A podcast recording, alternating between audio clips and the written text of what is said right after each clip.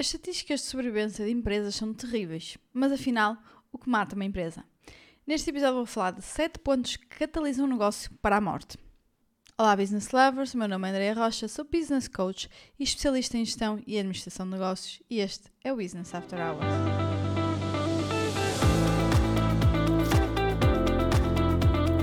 Olá, olá, bom dia, ou bom, boa tarde, boa noite quem me está a ouvir, e já agora, às vezes tenho curiosidade, onde é que as pessoas costumam ouvir o meu podcast? No carro, quando estão a cozinhar, não sei, uh, simplesmente quando estão no computador, e com curiosidade, por isso, quando lançar aí o storyzinho uh, deste episódio e vocês uh, tiverem a ouvir, respondam ou mandem lá a mensagem uh, quando ouvirem este episódio para eu saber onde é que vocês costumam ouvir o episódio. E uh, cá estamos nós, não é? E o, uh, uh, o episódio anterior eu, falei sobre mortas empresas, hoje venho falar outra vez sobre mortas empresas. E isto parece estar aqui a tornar-se pesado, sarcástico, mas tem que ser falado, não é? Tem que ser falado porque se a gente não admite os erros, então aí é que a gente não os consegue resolver. Então, como forma a evitar esse ciclo, essa fase do ciclo de vida de uma empresa, que é a morte, uh, eu compilei aqui sete pontos que contribuem muito para a morte de, de uma empresa. Uh, não é exaustivos, como é óbvio, mas pronto, foi aqui alguns que eu pensei uh, que são importantes para, para divulgar com a audiência. Então, o que mata as empresas, acima de tudo, e meus amigos, não é a economia, não é o governo, não é os impostos. Aquilo que mata as empresas são as nossas decisões, são as nossas escolhas do dia a dia e que refletem-se em consequências. E, portanto, nada a fazer uh, quanto à economia, isso é para todos, a conjuntura, o que quer que seja. O que temos a fazer é tomarmos melhores decisões e para isso temos de ter mais conhecimento, não é? mais consciência. Uh, são as nossas escolhas e decisões que acabam por ditar o sucesso da nossa empresa ou o desastre. Então vamos começar aqui por um. Eu não, eu não vou dizer que se calhar uns são mais importantes que outros, não sei. Há aqui um que efetivamente é o relevante, é a questão, e eu penso que até linkei no fim, mas este também é um dos que eu acho muito importantes, que é tum, acesso à dívida e má gestão ou utilização da mesma. Ok, então, o acesso à dívida dá-nos uma sensação de riqueza, não é? Que de repente há muito, muito capital disponível. Depois as pessoas não olham é para que tipo de capital que nós temos na empresa, não é? Uh, estamos a falar de um cash flow de financiamento, estamos a falar de um cash flow operacional, uh, porque senão chegariam lá. Depois, uh, é a forma como efetivamente usam essa dívida, porque também já há alguns vídeos eu falei sobre o facto de, tal como nas finanças pessoais, existir dívida boa e dívida má nas empresas. Uma vez que a dívida boa pode. A dívida boa é quando nós utilizamos para nós alavancarmos o nosso negócio, não é? Nós usamos a dívida para, para uh, termos mais vendas, mais lucro, mais fluxo de caixa, ok? Um, dívida má é quando nós compramos algum item com recurso à dívida e que não serve para gerar mais vendas, mais lucro e mais fluxo de caixa. E que mais dizer também sobre a dívida? Ter aqui uma, uma em nota, uma outra má utilização da dívida que é um, bastante comum, já foi mais comum, que é financiar ativos de longo prazo com dívida de curto prazo. Não, nunca.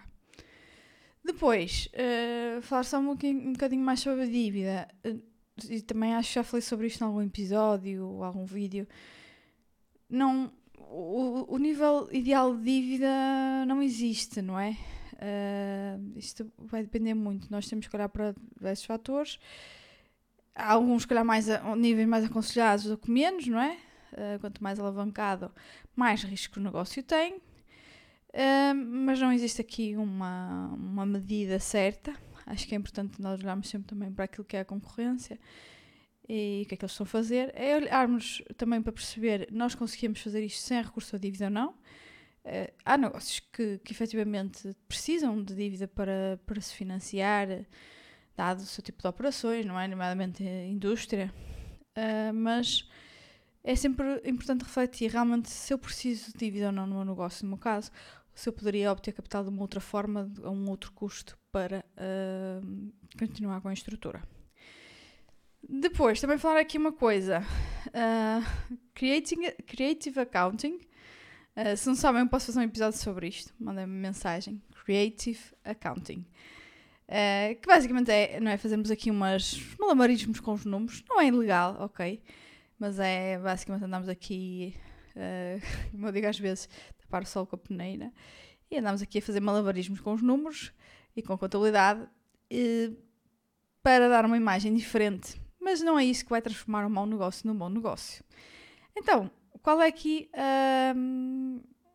a chave para isto, para resolver isto? Reduzir ou eliminar a dívida, independente, não é? Aqui, dependendo daquilo que, que for o nosso negócio e a nossa possibilidade de eliminar, pode não ser possível, não é? Ou ela ser efetivamente necessária, mas se efetivamente necessária, não é? Perceber os custos que ela tem, juntamente com o meu CFO e qual é a melhor forma e o custo mais baixo de obter capital e baixar os padrões de estilo de vida, porque muitas vezes uh, a dívida serve para isso mesmo, para uh, serve, ou as pessoas servem-se delas para uh, obter determinados padrões de estilo de vida, ainda que estejamos a falar, se ainda não saímos de dívida empresarial, mas que às vezes parece que se estende à parte pessoal. 2. Não admitir a verdade sobre a situação. Uh, isto é muito comum. Lá está, é o facto de queixarmos tudo e tudo mais alguma coisa, e é o Estado, e tínhamos que haver mais programas de apoio, e é os, uh, a taxa de juros, etc. Não há como resolver uma situação até que eu admita. A única forma de prever como vamos passar os tempos negativos também é ver como nós estamos a gerir os tempos bons. E se nós já, quando nós temos bons tempos, não é?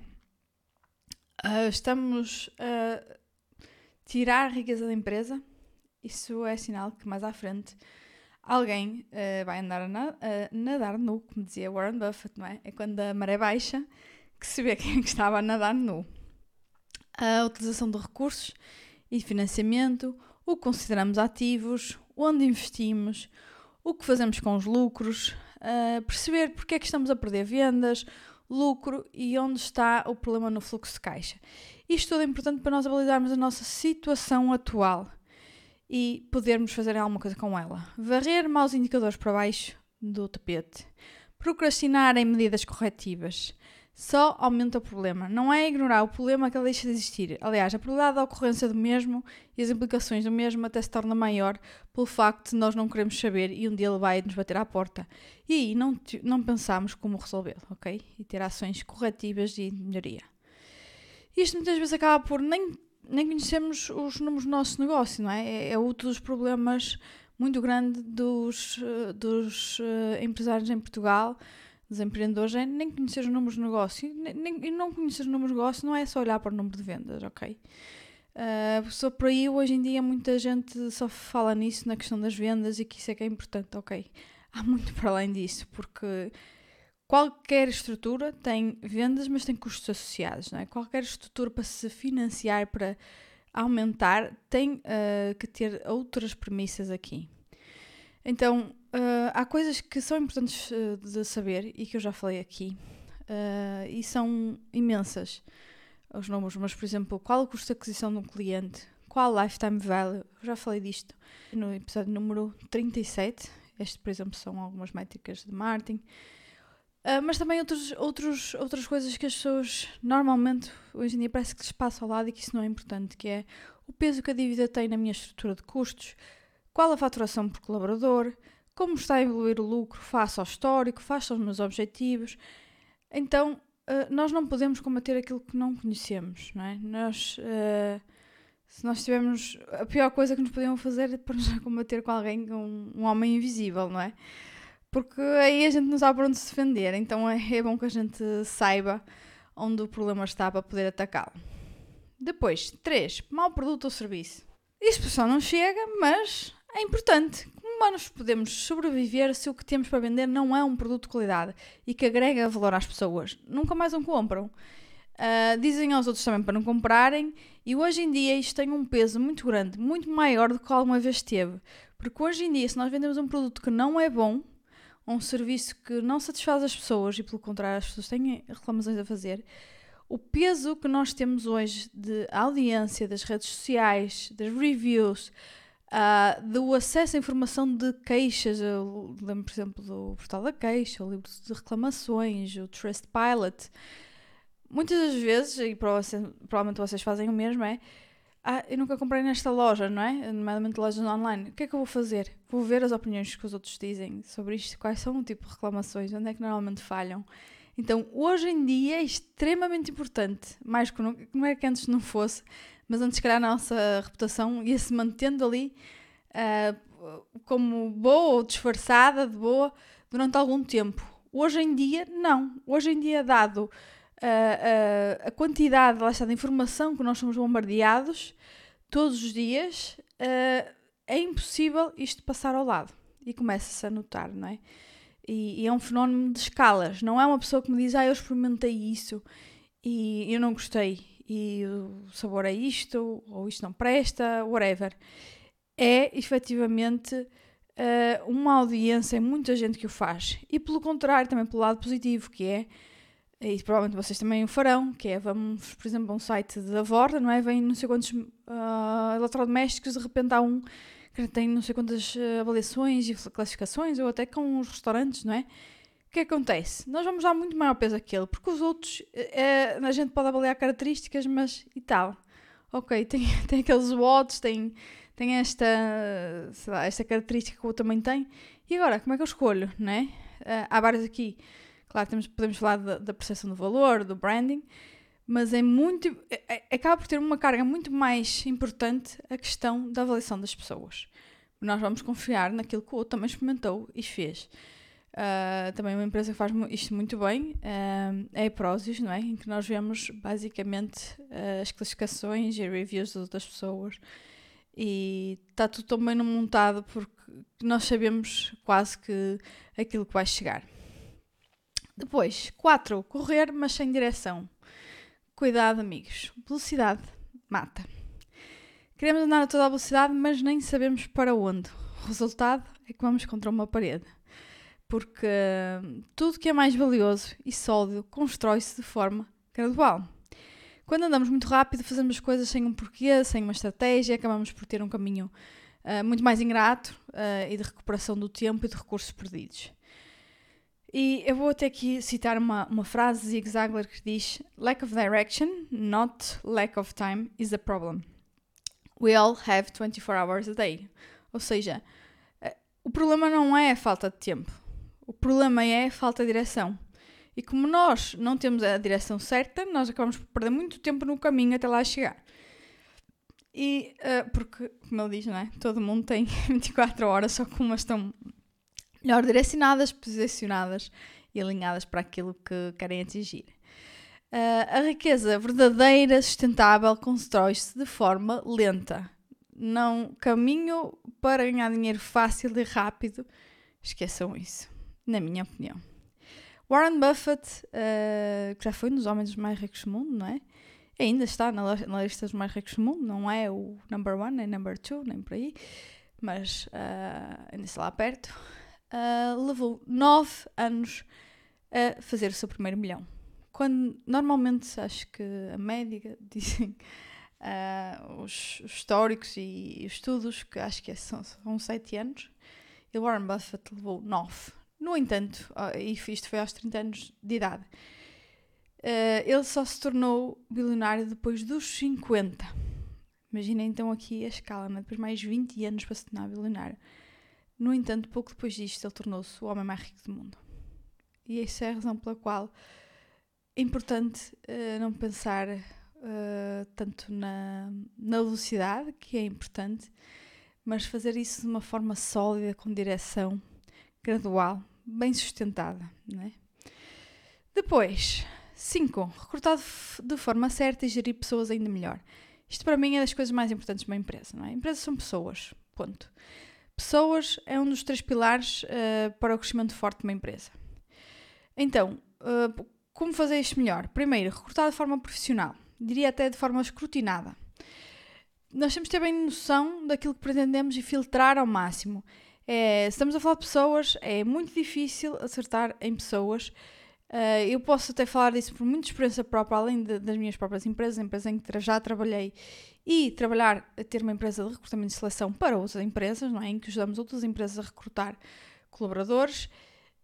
É, é sempre um tiro no escuro, mas pode ser como um bocadinho mais luzinho. Porque quanto mais nós filtrarmos, quanto mais pessoas estivermos a avaliar, quanto mais método tivermos, a probabilidade de errar é muito menor. E posso dizer uh, que, até por própria experiência, a partir do momento que nós começamos a aplicar os nossos próprios métodos que fizemos para os nossos clientes dentro dos nossos negócios, o nosso nível de contratação subiu imenso. Por isso, uh, acreditem que isto faz diferença. Caso contrário, e ainda tenham dúvidas, vão ouvir o episódio do recrutamento de seleção, que é o episódio número 26. Depois, segundo, liderança capaz e eficaz. Uh, de nada serve depois eu contratar boas pessoas se eu não souber gerir. Ou se eu meter com alguém que não sabe gerir. Meus amigos, vai estragar. Mais vale nem ter vindo se não estragar a vida da pessoa. Uh, se querem que algumas. Eu acho que liderança é um. Eu, eu muitas vezes nem sei como pegar neste tema, porque é um tema tão extenso, tão sólido, tão importante, que tem tanta coisa, muitas vezes se torna banal a forma como algumas pessoas falam. Mas pronto, eu dei aqui algumas nuances sobre esse tema no episódio número 29, que é liderança e gestão de equipas. E se vos importa e se realmente querem ser melhores líderes, dão lá uma checada, ouvem um bocadinho, uh, porque está aí, pronto, algum, algumas truques, algumas coisas que podem ser importantes. Há muito, muito mais a dizer sobre liderança, muito mais. Poderia fazer um podcast só sobre liderança. E havia sempre tema. Terceiro, criar uma cultura empresarial forte com o sentido de performance e ownership. O que é que isto quer dizer? Que as pessoas se importem em atingir resultados, em que elas se importem que uma empresa seja delas próprias, não é? Isso é que vai fazer uh, com que uma empresa seja bem sucedida e prospere. Se também querem saber um bocadinho mais sobre a cultura da empresa, vão ao episódio número 27, que fala sobre uh, esse ponto. Depois, ter pessoas erradas no nosso negócio uh, está a custar-nos imenso todos os dias. E não é o salário, acreditem. O salário é o menor dos vossos problemas. Quando nós, nós temos um, um, um, caso destes. O problema é não deixar os outros progredir, é mostrar aos outros que está bem aquilo que, que ele está a fazer, não é? é? Não deixar os outros fazer e corroer aqui a cultura. Ainda recentemente eu vi um caso destes, da pessoa a dizer Uh, fiz um contrato de seis meses, não é? Percebeu-se passado pouco tempo que efetivamente havia ali muitas uh, lacunas na pessoa. Eu acho que a liderança também não é forte, porque senão as coisas poderiam ter mudado.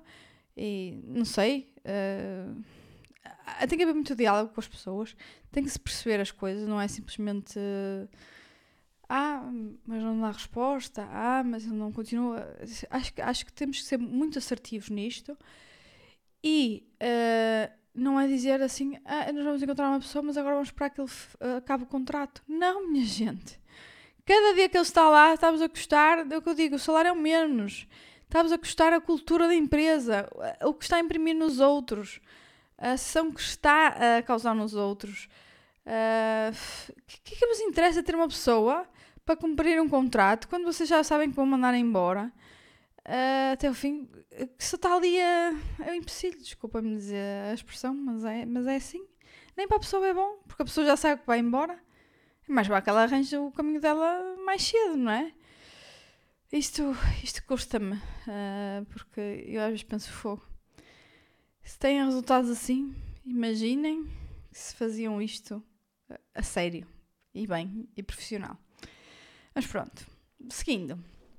6. Ter custos que não são necessários. Tal, como eu falei da questão da dívida, não é? Dívida boa e dívida má, nós também temos aqui os custos que não servem para nada, que não servem para atrair nem manter os clientes. então, estes devem ser eliminados. Devemos ser escrutinadores com os nossos custos e pensar, efetivamente, até que ponto é que eles nos ajudam a atrair e manter clientes, a gerar mais uh, vendas, fluxo, vendas, lucro e fluxo de caixa. Se não for assim, não serve para nada. Manter esses custos que, que não, não correspondem a isso não são boas decisões económicas, ponto. podem dar as justificações que quiserem. Guardar a caixa para os momentos bons. Uh, uh, ou melhor, quando os momentos são bons, para, para, os momentos menos bons.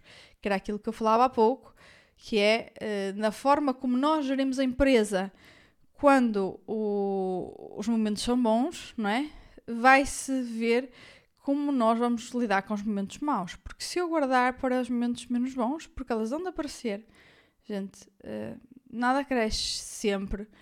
Uh, vai haver momentos em que. Ou, ou, até pode crescer, mas lá está, que nós vamos ter que dar mais à volta, que nós vamos ter que engenhar mais, nós vamos ter que começar de outra forma, nós vamos ter que, se calhar, passar ali por alguma dificuldade em algum tempo e isso vai ser possível se nós tivermos gerido bem no momento em que nós estávamos muito bem.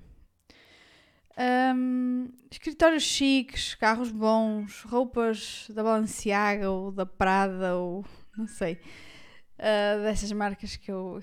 são daquelas. Só daquelas ruas que eu vejo quando vou aquelas, ah, uma cidade nova, não é? Tem sempre aquela rua em que tem as, aquelas lojas, essas lojas todas, não é? Eu só as conheço por aí porque não é propriamente algo que me fascine. E, mas o que eu estava a dizer, uh, aqui há a parte disso, é que basicamente isso são sinónimos de ego, de vaidade, e não de um negócio saudável e de prosperidade. E não de todo são sinónimos de sucesso. Não pensem que hoje em dia é menos. Que, quer dizer, se, se querem atrair esse tipo de pessoas também é o que é, mas uh, não acho que se deva atrair pessoas pelo, por vestir determinada roupa, ou calçar determinada coisa, ou passar férias em determinado sítio, determinado status, whatever. Mas pronto, isto são opiniões minhas. Mas para o negócio, isso é verdade. Não é isso que vai trazer mais prosperidade para o negócio, não é andar uh, com, com uma mala da Prada. Ou deve ter malas, nem sei. Ou da Louis Vuitton.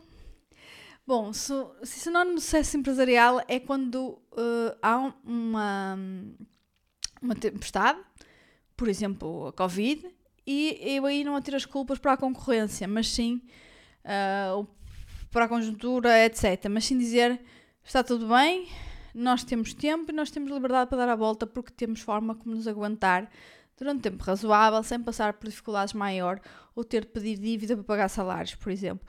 Porquê? Porque nos uh, providenciámos quando a época era boa. É? Por isso é que muitas empresas foram abaixo e não se entende porquê. Entendo-se isso, eu entendo isso em empresas uh, recentes, não é? Não entendo isso em empresas com uh, já bastante histórico, porque isto já devia estar salvaguardado. Acho uh, mesmo estúpido não vejo outra palavra para isto, pessoas pouparem no que realmente são investimentos da empresa, para depois tomarem outras decisões uh, que nem são tomar, vão lá e compram, não é? Ditamos que não são todos ativos da empresa. Passo a citar, por exemplo, eh, eu acho que as pessoas chegam a ser desleais para elas próprias. Imaginem, ah, uh, eu tenho aqui uma formação para um colaborador, custa 2 mil euros, ok? Eu sei que aquilo vai impactar nos resultados dele e isso vai gerar mais resultados para a minha empresa. E eu, por outro lado, mas penso, ai, é caro, 2 mil euros uma formação. Mas por outro lado, penso, ah, 2 mil euros uma, uma malinha, era que giro. E já não penso caro, já nem, já nem penso, lá está, eu tomo, nem tomo ação, é inato.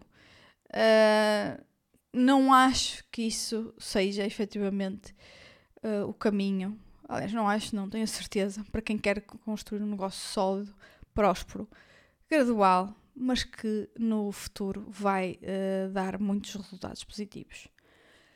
Depois, por último, e este eu acho que é o primeiro, na realidade é a razão pela qual qualquer empresa morre, é a falta de caixa. O primeiro, derradeiro, verdadeiro e único problema para acabar uma empresa é a falta de dinheiro. Uh, está em último, mas é verdadeiro primeiro, é verdadeiramente o primeiro. No entanto, é uma consequência de todas as outras escolhas e decisões, como algumas que eu falei anteriormente nos outros seis pontos. Uh, ainda, esta, ainda ontem ouvi esta frase: Ah, o, o, as vendas são o oxigênio de, uma empresa. Errado. Não. A falta de caixa é a falta de oxigênio para uma empresa. Ok? Porque posso ter vendas e não ter caixa. Ok? E posso ter caixa e não ter vendas. Por isso, o derradeiro momento em que diz isto parou, isto não dá para fazer mais, é quando eu não tenho mais dinheiro. Acabou-se. Ter fluxo de caixa numa empresa é como ter oxigênio para um ser humano viver. Expliquem como é que alguém vive sem oxigênio, não é? Nós até podemos passar algum tempo, não muito, não é? Mas sem beber, sem comer, sem dormir. Até se vai passando, mais ou menos dias, mais ou menos horas, depois depende da resistência de cada um, etc. Isto está mais ou menos estudado. Mas sem oxigênio, gente, não, não dá. Então, caixa é a coisa mais importante que nós temos numa empresa. É onde tem que estar sempre o nosso olho. E bom, conclusão uh, aqui do episódio. Isto não termina aqui, não é? Há muitas outras razões. Uh, isto é apenas um começo. Eu acho que acabei por abarcar aqui aquilo que são os, os, os pontos que, que mais acontecem, né? com mais frequência. Uh, este aqui do fluxo caixa é a maior verdade das verdades. E pronto, é isso. Chegamos ao final de mais um episódio Business After Hours. Espero que tenha sido útil. Obrigada por estarem a ouvir. Espero ter-vos aqui no próximo episódio. E já sabem, já sabem, digam-me, quem é que ainda não foi colocar lá as estrelinhas? Quem é que ainda, por favor, não sejam assim. Se vocês estão aqui, se gostam, eu acho que eu estou a fazer um trabalho de valor porque eu acredito que sim, e despendo muito do meu tempo de forma gratuita para vir trazer aqui conteúdos para o podcast. Please, vão lá, vão meter as estrelinhas, porque vai ajudar também que mais pessoas uh, possam ouvir, possa ajudar também na vida delas, nos negócios delas, e isso deixa-me muito feliz. Fico aqui à espera de vocês no próximo episódio. Até lá, stay tuned!